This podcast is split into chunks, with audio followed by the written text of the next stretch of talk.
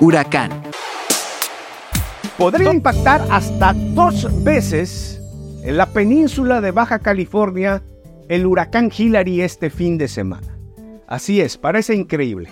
Al día de hoy, apenas se formó hace cuatro días en las costas de Chiapas, México, al sur, lejos de acá. Tan pronto se formó, puso en alerta a nueve estados de la República.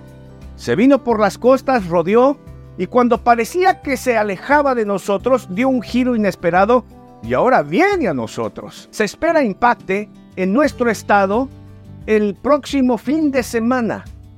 Domingo 6 de la mañana tocaría Punta Eugenia en Baja California Sur, la isla Natividad y la isla de Cedros en Baja California Sur. Ese mismo día, domingo 12 mediodía, podría estar tocando Continuará. Ensenada.